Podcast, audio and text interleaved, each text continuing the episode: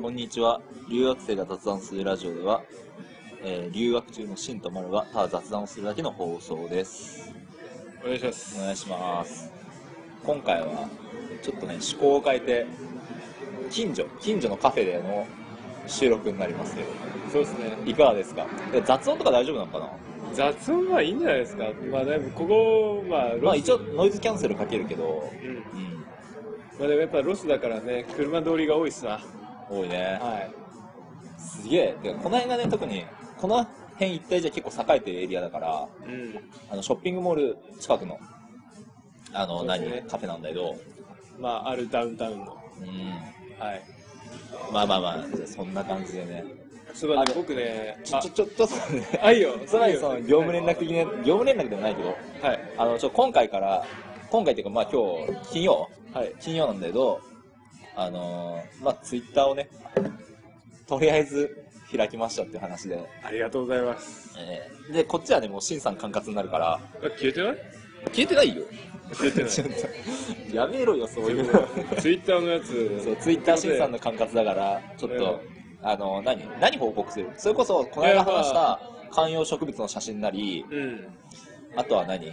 まあ、あの、収録、放送、収録しました、アップします、みたいな話とか。そうねまあ日々のあれこれをまあ、そう。ちょっとね、そう写真付きなりで、そうまあ、お知らせというか、なんかできたらいいかな、そう的なね。お気に入りのジムのマシンを紹介したりとか 興味ねえだろ。まあまあまあまあ、そういった関係のやつをね、やろうと思って、とりあえずツイッターは、私、はいシンがやらせていただきます。あ、で、そう、えっと、前回から30分放送にして、はい、で、えー今回約5、多分5回目の5回目。放送になりますと。なんだかんださ、うん順調にやってるよね、更新頻度としては。あ、でもね、あのね、なんか、なんか、何その、ポッドキャストの、どうやったら視聴者数伸びるのかみたいなやつをちょっと調べてたら、はいはい。やっぱね、あれらしい、その、何日の、何曜日の何時に更新するとか決めた方が、やっぱ視聴者さん的には、リスナーさん的にはまあ、聞きやすいっていう話はあったんだけど、ただいかんせんね、やっぱこっちも学生の身で、うん。うん。ちょっとね、そこまで、できるだけその、土曜日と水曜日にアップしようっていうのは思ってはいるんだけど、うん。ちょっとやっぱ課題があるなり、うんそれこそ来週からファーストエグザム、あの、まあ、中間みたいなやつが1個始まるのが来週からとかになってくるから、うんちょっと厳しいけど、まあ、ベストは尽くしますよっていう話ね。いや早いね。もう学校始まって1ヶ月経ったでしょ？まあ大体1か、まだ1ヶ月経ってないか。経ったんじゃねえか？経ったか経ったの8月の27とかからだから、早いね。今日何日 ?21 21か。1か。21か。早いねう。ん。あーまあね、マロは学生で、僕はまあ普通に働いてて、うん。昨日研修がやっと終わってね、そうだね。1ヶ月と10日ぐらいかかったね。長いよね。でさ、日本のさ、バイトの研修でさ、それこそ数時間とか、何十時間働いたらもうんう、みたいな感じだよね。で、も俺は一応、その、うん。マネージャー候補だから、あ、そうなの？そうなのよ。え、それ何？あの、ビザ支援もらえるっていう話？そうなのよ。あ、そうなんだ。あ、いいじゃん。じゃあ。そうだから僕一応マネージャー候補だからね、うんなんかいろんな、いろ学ぶことがいろいろあって、うんあ、そう、なんか、ビザ支援っていうのは、なんだっけ、その、こっちでね、アメリカで生活するには、まあ当然ビザが必要なんだけど、はい。学生ビザはまあ誰でも取れるけど、うん働けないんだよね。で、今 OPT っていう学生ビザを使った後に働ける期間中で、はい。まあ、働いてるっていう形なんだけど、そこか、えーどっかの企業なり、お店なりから、ビザ支援っていう形で、そのこいつにビザを発行してやってくれっていうやつをしてもらえたら、まあ、もっとこっちで暮らすことができるっていうやつ。そうなんですよ。らそれもらえるのは本当にでかいよね。うん。うん。で、こっちでそれで、まあ、ちゃんと税金をまあ、当然納めて、うん5年、6年経てば、グリーンカード、あ、永住権。そう、が取れるし。あ、5、6年でいいんだ。うん、5、6年でいいと先輩とか5、6年で取ったらあ、そうなんだ。やっぱじゃあアメリカに住むならさ、それこそこっちのグリーンカードって、あのー何あの、抽選でうん取ることはできるけど、やっぱそのビザ支援もらってっていうのが多分一番硬い道なのかな。硬いね。まあ、か、結婚か。あ、そうやね、そうやね。うん。結構偽装結婚してる人多いからね。多いね、うん多い多い。それこそ、あの、うちに、うんあの、カップル暮らしてるんだけど、シェアハウスだから、そのカップルが、ドイツ人と、うん多分メキシコ系のアメリカ人なのかな。うん。で、そこは、あの、男のやつが言うには、偽装結婚だっつってんだけど、うん。なんだかんだな。あいつは楽しそうにイチャイチャしてっからな。偽装結婚から始まって、リアル結婚みたいな。マジラブに発展したってやつ？かなわかんない。悪くないね。かもしくはなんか、あれじゃない日本人の女の子紹介してほしいからそういう風に言ってるだけかもしれない。うん、なるほど、ね。あいつ結構ね、あの、何出会い系とかやってチャラついてるから。ああ、そういうタイプ。うちのやつは。なるほどねうん。うん。そう、で、偽装結婚してる人も結構多くって、うんうん周りにいる？いますね、正直。あ、そう。え、ん日本人？日本人もいるし、ううんん、他の人種の方も当然いますけど、あ、そう。俺そいつらしか知らねえな。うん結構あるんだよね。あ偽そうなんだ装結婚って。そう。まあ、聞くけど、なんだかんだ周りにはいないイメージだったんだけど、まあ、じゃあいるんだね。あのね、やっぱり、マロは学生じゃんね。そうやね。あ、そうか、働き出すとな。そう、働き出すと。年齢層上がってくるもんなそう、働き出すと、その、あれ、なんか、なその、働き出すと、まあ、僕が週に5日とか6日とか働いてるんだけど、うん。毎日会う人がいるのよ。おー。で毎日会う人がいて、で、そうすると、この人はどういうので働いてるのかなと思って、うん。なんで毎日来れるんだろうと思って、仕事にね。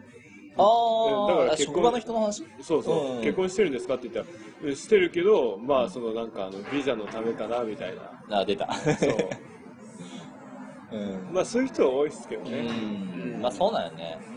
うん。そうね。はなるほどね。い。うんあ、それで僕ね、今日ね、ちょっと話したいことがあって、あー、なんか、はいはいはい。なんでしょう。重い話題かもしれないけど、孤独死ってどう思う？あー、孤独死？どう思うとは？俺さ、そのさ、よくアメリカにいてうさ、ん。その自分の人生なんだからうん。好き勝手やればいいとか、そういう人がいるけど、うん。その何やろうがその人の自由じゃんって人がいるけど、うん。結局人間って一人で生きてるようでもやっぱりどっかで支えられてるわけじゃないですか。社会の、ね。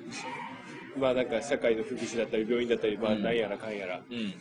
でその好き勝手生きてる人ってう、ん。まあ結婚しないで子供も作らずに生きてる人っていつかまあ当然死ぬわけじゃん。まあそうだね。でその人に待ってるのは何かって言ったら大体のケースが孤独死だと思うのよ。まあな。俺は好き勝手生きるのは全然いいと思うんだけど、うん。ただそういうの人たちは自分の死体の処理をどうさせるつもりなのかっていうのはすごい気になるのよ。おう。死体の処理の話？そう死体の処理。だって誰もしたくねえじゃん。だって腐ってさミイラ化してるかもしれないしさ。うん。まあな。それこそ、まあ、何あの、警視庁じゃないけど、なそういったエリアで、それこそマグロ処理班って言われるようなさ、うん。その、交通事故で亡くなった人とかをう、ん。こうなんつうの、片付ける。うん。ちゃんと仏にしてあげるみたいな人たちがいるみたいだけど、でもまあ孤独死の場合はやっぱ家の中で亡くなるケース多いみたいだから、そうするとやっぱ大家さんがなんかをしたりしなきゃ、それこそあの、よく曰く付きなんて言われてるけど、うん。あれってまあなんか、まあ怖いっちゃ怖いけど、まあある種悲しいことだよね。ううんん。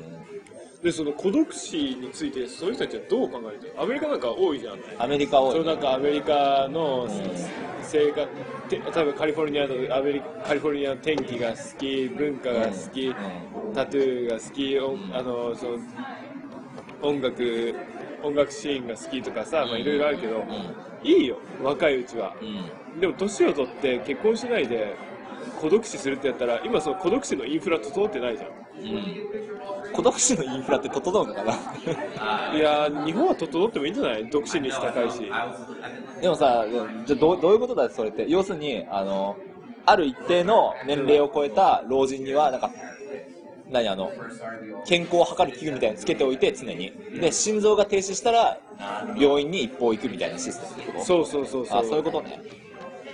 そういうのがちゃんとあればいいけど今ない時代に孤独死されるともうなんか赤の他人が処理しなきゃいけないわけでしょ、まあそうだね。とんでもねえ話よだって死体なんかもちろん見たくもないし、うん。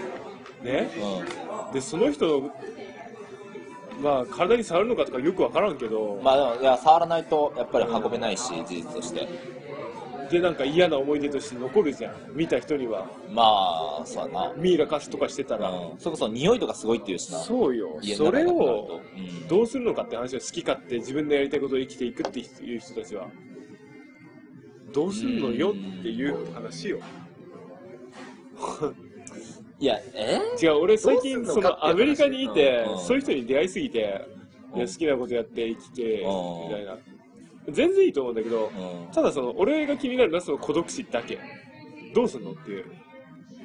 どうするもこうするもさ、うそもそも自分がさ、死んだ後のこと考えてないでしょ。ん。でも考えなきゃダメじゃん。だって、いや、まあ俺の考えが、俺はすごいこれはまともだと思ってるんだけど、うん。まあ人にあんまり迷惑をかけちゃいけないよね。まあ、それはそうじゃない。うん。で、ある程度ならまだしも、死体の処理なんてとんでもねえ迷惑よ。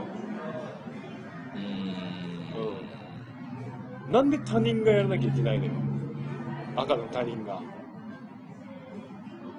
うん。だから孤独死は。でもさ、ね、孤独死ってさ、そもそもさ、孤独な、要するにそういう孤独死する人ってさ、なりたくてそういう状況になってるわけじゃないっしょ。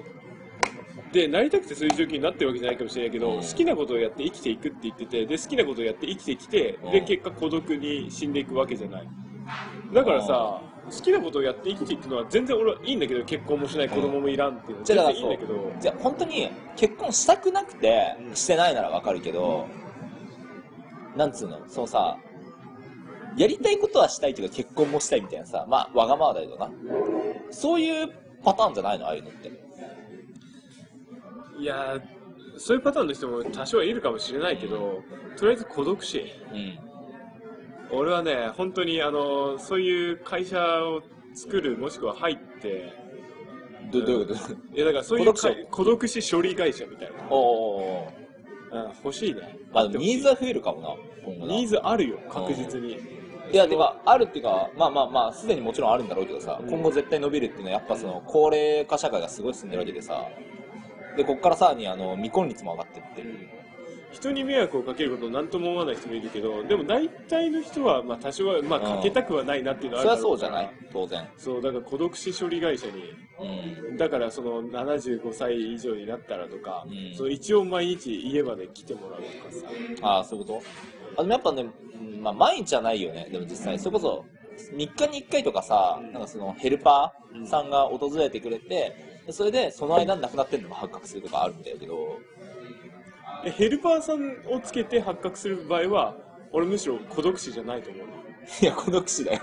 いや、だってその人は、だって自分の孤独死の定義って何なんですかだって。だからまさにミイラ化する状態よ。一人で生きてて、で、老人ホームにも入らないで。だなんだってミイラ化ってさあれどんぐらいかかんの？数ヶ月 ?1 ヶ月ぐらい？わわかんないけど、結構すぐ腐るんじゃないの？処理しながら。えっとねだって食べ物だってすぐ傷むやん。まあな多分3日ぐらいじゃねえか3日ぐらいで腐り始めるんじゃないかなちょっとで、冬ならまだいいと思う。夏場夏よ。うん小林湧いてさ、やめろやめろそういうのこれ料理中に 料理中に聞いてる人いたらどうすんねんいや、でもね、これは結構深刻な問題だと思う。日本では。わかるわかる孤独死。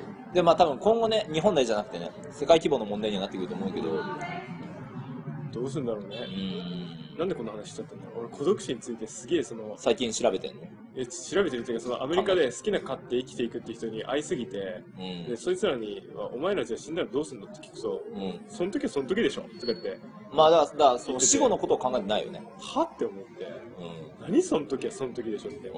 お前が処理するわけじゃねえんだよって言って、うん。人のクソでも嫌なのに。でもさ、それさ、じゃあ逆にさ、じゃあ死体を処理してほしいか結婚するっていうのも違うじゃん。違うけど、一つの手だとは思うよ、俺は。いやー、俺はそれちょっと良くねえと思うな。それはよく、でも相手も同意の上だろう。何が？だってその程度の気持ちで結婚する人はその程度の気持ちしかないだろう。向こうもってこと？でもどっちじゃあそれは何？プロポーズの時に言うの？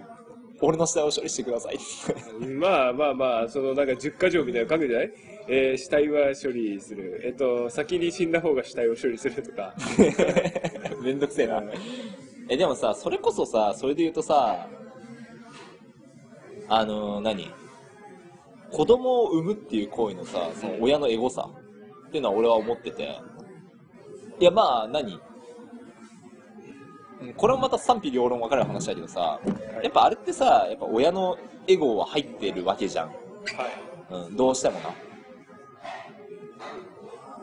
で、そそれこそじゃあ死体を処理してほしいから子供を産むっていうのもおかしいしさ、その、それはもちろんおかすごいおかしいんだけうど、ん。そうなんていうのかな。でもそう、その老後のうん親の、その、介護というか世話っていうのはやっぱ子供の責任っていうのはあるけどさ、うんお前する？親の俺はする。兄がしないって言ってるから俺がする。どっちをする？どっち？いやー、現状どっちやろな。え、でもどっちとかないよ。で兄がしないって言ってんだから俺がやるしかないもん、二人とも。なんで兄はしない 兄は自由だから。のうん。兄はそういうことは別にいいっつって。いいっていうか、お前やれよ。まあでお前がそれでいいんだったら全然いいんだけどうんうんうん。でやっぱ誰かしらやんなきゃいけないし、うんでも別にさ、それさ、しまあしたくないっちゃしたくないけどさ、あの何？やっぱ恩もあるしさ。うそう俺はね俺も全然やれるんだけど、ん。うん。でも極力したくないから声届いてる届いてる届いてる。今チェックして金下ろしやがってた。そう、ここカフェに銀行がついてる感じのやつ。いやまあ全然、まあ、我々がこんなところで収録してるから悪いんでいや、全然あれなんですけど 全然ええやろ、別に。えっとね、うんその介護をしてあげたい気持ちはやばやばだけど、うん極力も俺もしたくないからそりゃそういつも言ってるのはとりあえずボケてほしくないんだよねいや、わかるけどさ、え、まだ、そうか、シンさんの親若いもんね。俺の親まだ、うん、50いってない母親は二人とも？50いってないしお父さんがちょうど50いったぐらいああ、で、若えな。いや、うちね、ボケてるとは言わないけどね、なんかね、ちょっとね、ああ、兆候を感じる、年かなっていうのは思う。いや、なんか、うん、うーん、なんだろうね。でもやっぱりその母、今あの、うち母親と父親が別別居っていうか、まあ別にその喧嘩で別居とかじゃないけど、父親が仕事で地方にいるからって話なんだけど、そのせいでもう長いこと一人暮らしが続いてるの、母親は。まあ、あと猫がいるぐらい。で、兄がたまに訪れるぐらい。はいなんだけど、やっぱね、そうしてると、やっぱ人と会話する機会とか減ってくのかなとは思うから、どうしてもなんかこんなに、ちょっと衰えてきたのかちょっなっていうのはと待ってお母さんがさ、うんいくつ？わかんないだろ。55とかじゃないか。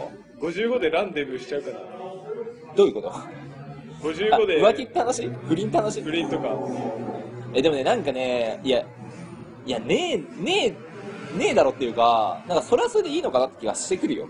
なんか、なんかもうね、もはやこの年になって22ぐらい。この落ち着いてくるとさ、なんか、まあ親の不倫とか浮気とかは嫌っちゃ嫌だけど、それよりも幸せに生きてほしいなっていう方が強いから、なるほどうん。なんか母親が母親で、なんか、浮気相手を見つけて、そっちと仲良くしてんなら、なんか、まあ、そういうこともあるかな、というふうに思う。お前の母親はなんか好きなことあんの？あるよ、ある。あの、趣味で、抹茶？お茶が好きで、そういうのまだ習いに行ってる。あ偉いねそれ継続した方がいいそういうのはやっぱ大事よね。そういう趣味というかさ。いや、ないより全然マシだし。うんあとやっぱ仕事もしてくれてる。まだ、そうそうそう。親に迷惑かけて申し訳ないなとは思うけど。で俺はね、あのー本当にその介護したくないとかっていうよりも、うん。あのあんなに元気だった人たちがその衰える姿っていうのを見るのが多分悲しすぎてきついよね。そう心にその昔を知ってるとな、なんか。シ、ンとくると思うかわらかる。でだからボケてほしくないし常にそのあの体体あのなんていうの肉体年齢も若くいてほしいから、で親にいつも言ってるのはあの運動しろよと、うん、でお母さんが最近あのそのダイエットをしたのかしら体重が落ちてきたって言ってるから、そのまあ私フィッテフィットネス大好き人間から言わせてもらうと体重が落ちてきたっていうのはどういうことかっていうと大体まあ同時に筋肉量が減ってるのよまあそうだろうね。で筋肉が一番重いから。そうだからそれ気をつけろよと、うん。うんやりたいことだけあるのに車椅子とかだと、うん。その半分も楽しめんし、うん。あれ待って、シンさんでも兄いるよね。兄より兄いる妹もいるあ、三兄弟か。そうでやりたいことあっても楽しめんから、うだから運動をしろと、うん。うん、でしあのもう積極的にタンパク質を取ってうん。そう肉体年齢のうん。若くそう保とうと。若く保つ、うん。努めなさいとうん。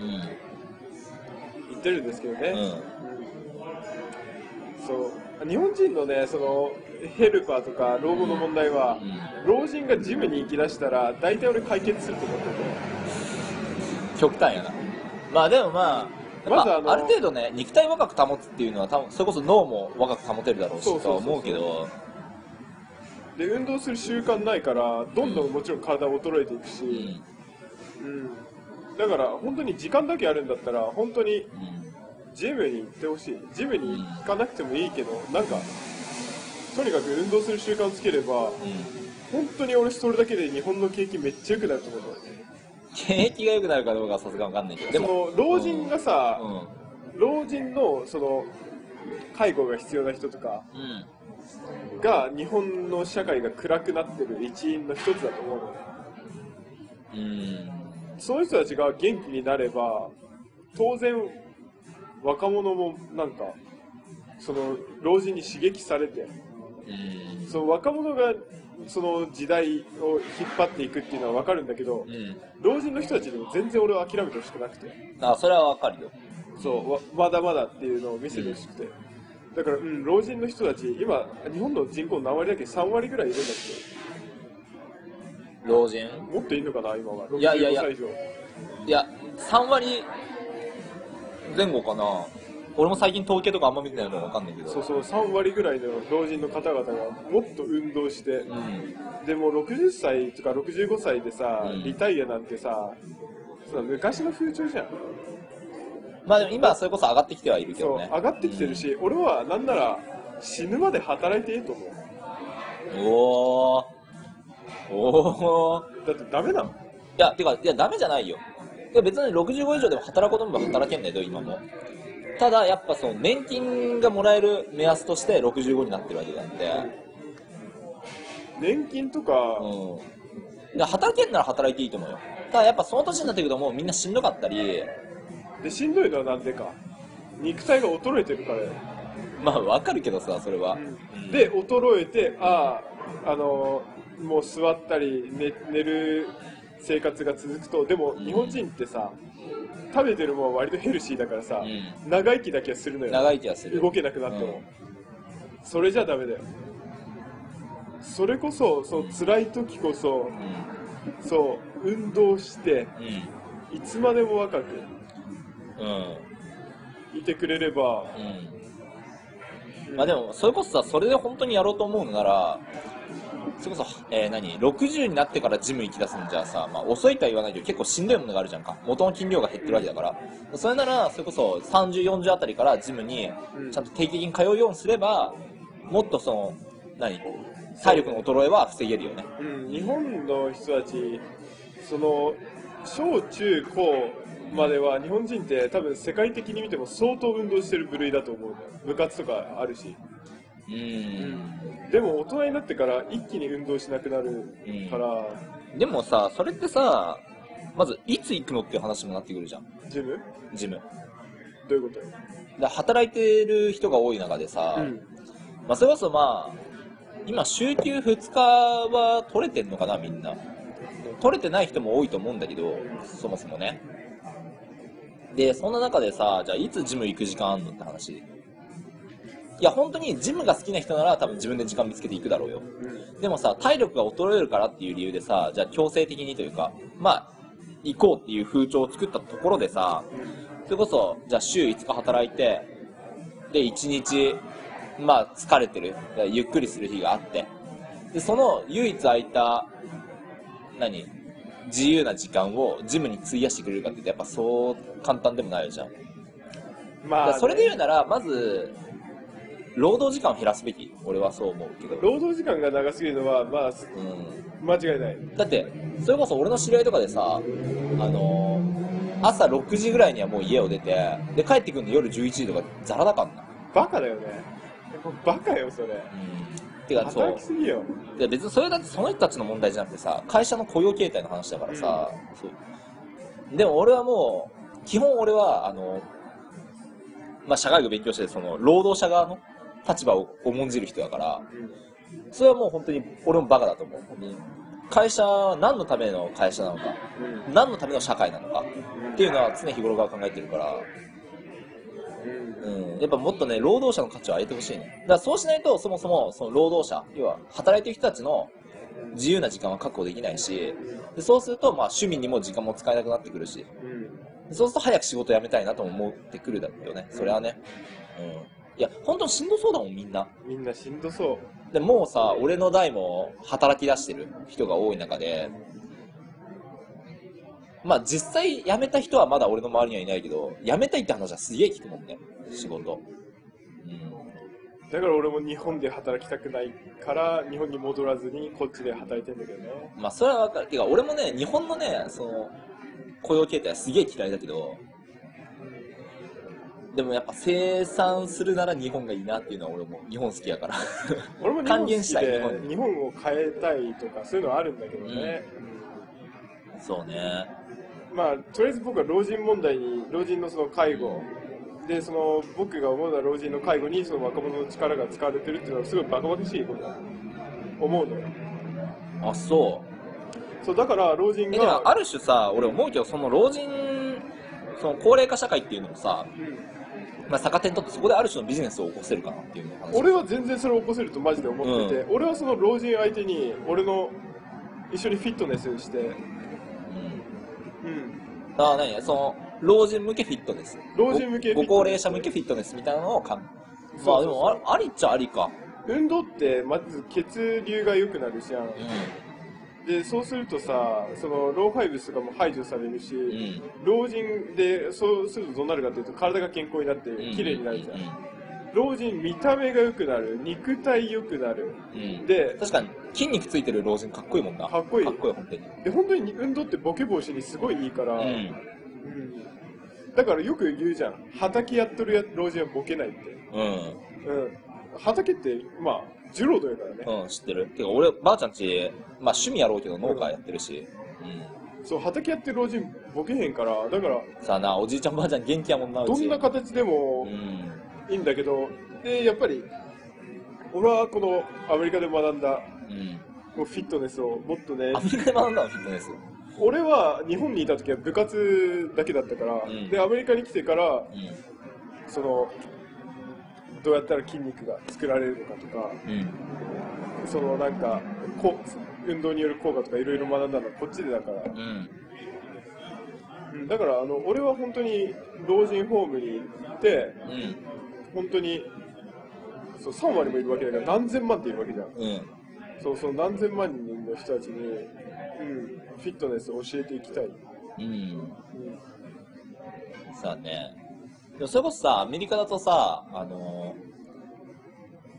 何あの、ハウスキーパーじゃなくてなんだっけ？まあ、そのヘルパーさんいわゆる介護士の賃金がすげえ高いんだよね。うん知ってる？なんか、それこそ、あの、俺の、ほ俺がちょっとい1ヶ月ぐらいだけホームステイした家があって、そこがもう、おじいちゃんが、えーアルツハイマーのかなり上のグレード。で、おばあちゃんは、あのーなんだ、なんかの癌なんだよね。っていう家だったんだけど、この間そのおじいちゃんが亡くなっちゃったんだよね。で、そのおじいちゃんのヘルパーに来てた人がね、なんか、クソほど稼いでた。時給何十ドル ?80 とか言ってたかな？みたいな感じだったから、うんそれこそ日本でまあそう簡単にさ給料なんて上げるもんじゃないけどさでも不足してるんだからそもそもヘルパーが 犬吠えてるだからやめろやめろやめろやめろそうだちっちゃい犬が決まって吠えんのよ。弱い犬ほどよく吠える。ちっちゃいねそうだねまあそうだからそう。もう日本はもうちょっとねあのああいう重労働結構激務な仕事の給料を上げるべきだとまず俺は思う、まあ、まず俺がバランス取れないそうそもそも介護士の数を俺はもっと減らしたいと思ってる減らすの？あだだからそれがあのご高齢者が元気になればって話でしょ。そうそう元気になれば、ばいらんじゃん あのさアメリカの老人とか見てて思わん元気よ。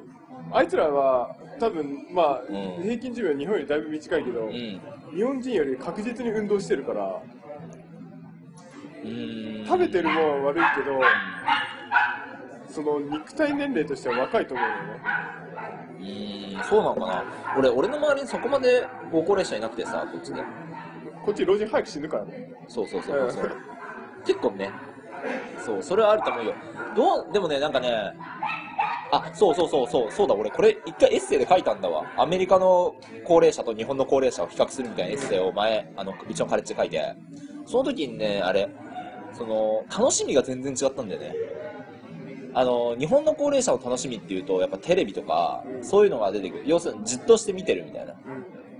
そういうのが多かったのに対して、やっぱアメリカの高齢者の場合は、それこそ週に一度、家族みんなが集まってホームパーティーをやるだとか、旅行だとか、すげえアクティブなんだよね。っていう印象はあった、俺も。やっぱ書いて、調べて、いろいろと。そういう風なデータはあったし、でね、あと日本の老人の楽しみって、うんあと日本の老人に対して、多分日本の子供っていうか、まあ、日本人の人が考える、うん。どういう像かっていうと、老人って、まあ、金をくれる存在っていうのが大きいと思うのよ。うん、まあ、実際な、お年玉なりな、おばあちゃんち行った時に結構くれるからね。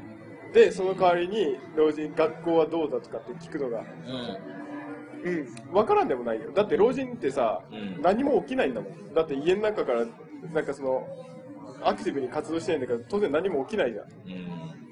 だから話が聞くことしかできないわけ。それが無線昔話。うん。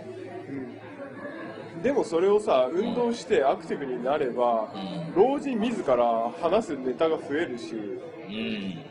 運動によってもたらされる結果が、結果、もう本当メリットしかないと思う。まあ、それはそうじゃない。だから本当に、いや、だから、だから、いや、わかるよ。だから、した方がいいっていうのはすげえわかるけど、いかんせんやっぱしんどいっていうのがでかいんだと思う。何より。その、それこそ体力の衰えだとか、それこそ骨も折りやすいだろうし、で、筋、なんかすぐ疲れちゃうだろうし。っていうのやっぱあるし、それこそうちのおばあちゃんとかすげえもう背中曲がっちゃってるんだよね。で、そんな中でさ、ジム行くのさ、結構酷やなとは思うけど、でやっぱそれなら若いうちから通そううだからっていうのが大事になってくるとは思う。あのもう本当に50歳60歳ぐらいから、ん俺はもうみんなにフィットネスあと老人ホームの人にももちろん当然、そうだね。でももうちょっと早くていいと思う、俺。40ぐらい。50からだと早ければ早い方がいいんだけどそりゃそうだね。でもそのリタイアしてからが一番時間あるからその時から始めても遅くはないからそうか。背骨がそんな55うん65で引退して背骨がこのクワって曲がってる人おらんやんめちゃめちゃ65で引退してうーん、65、まあ65じゃ確かにないか。まだ65は動けなくはないな。そう65動けんくねえからその動けるうちにその引退後のプログラムみたいなのを作ってうん。一緒に俺は運動したの、そうだね、政府である程度のね、その健康に暮らせるプログラムみたいなのを用意するのはいいかもしれない。そう一緒に俺は運動したいし、んでか介護士の数も減らして、で老人がアクティブになれば、うん。アクティブになるってことは要はあの支出が増えるわけよ老人の？あ、要は、溜め込まないと。うそう、うん経済がもっと回ると思うしーん。だって家にいたらもちろん金使うけど外に出りゃ使うでしょうん。そうだね。使わざるを得ないよな、外いたらな。そうそうでそれで、うん経済ももっと回ると思うし、うん。俺はだから老人助けたいんだよねうん。うんでも一人じゃどうやってやるんだろうねこういうのってね本当になんか動きたいしたいけどいや、もう、でもそれならもうやるしかないんじゃない？動く。もがむしゃらに。てか、それこそ、例えばこういう媒体、まあ、ある種のさ、もう今、あの、何？国民総メディア化時代みたいに言われてるけど、そう、もうみんながみんなこういう形、ポッドキャストなり YouTube なりニコニコ生放送まあいろんな媒体で発信することが可能なわけじゃん。で、そうやった、まあ、草の根活動みたいな形でもできるし、もしくは政治家になっても大胆に直接行くって手もあるし。でもね、やっぱね、そう何大きなうねり、そう社会において大きな変革を作るなら、やっぱその、ムーブメントを起こす必要があって、やっぱその、まあ、この民主化された社会においてさ、人の数の力っていうのは多分、トップクラスに強いんだわ。だから、いかにその人のここ気持ちを集めて、で自分の目的の良さを、自分の目的のその大事さをいかに伝えていけるかっていうのは非常に大事だよね。何か変えたいのなら。っていうのは俺も思ってる。